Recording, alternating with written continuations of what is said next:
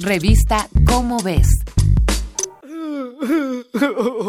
No solo el amor desilusiona, también la ciencia nos ha roto el corazón.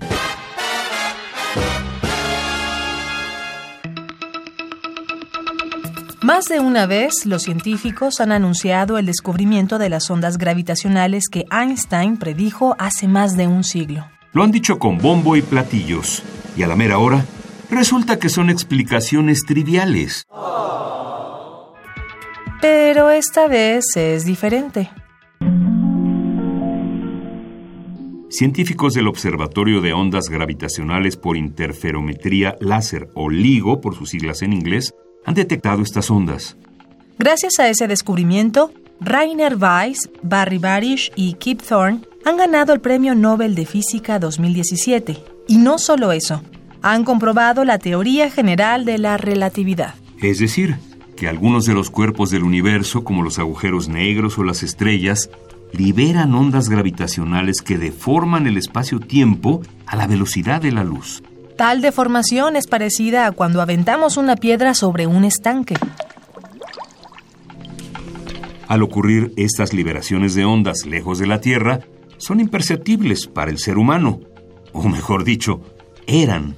Ground control to Major Tom.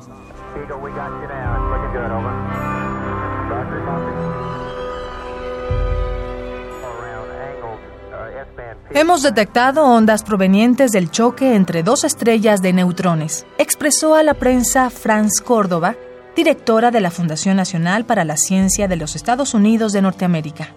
Lo dicho por Córdoba deja ver que las ondas no solo resultan de la actividad de grandes masas, como la de los agujeros negros, sino también de las interacciones de cuerpos más pequeños, como algunas estrellas.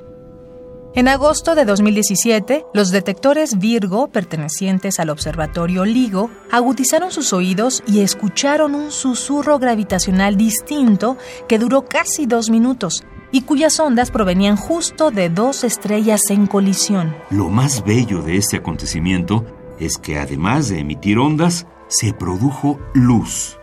Todo un suceso a miles de años luz de nosotros.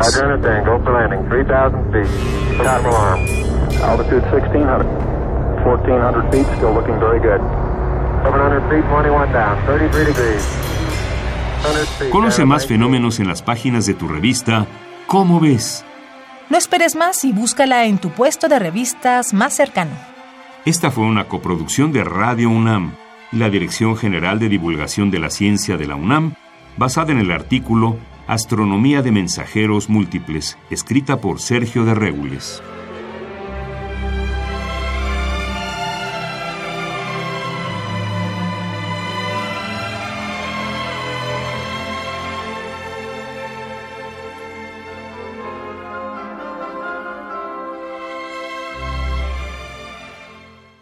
Revista Cómo ves.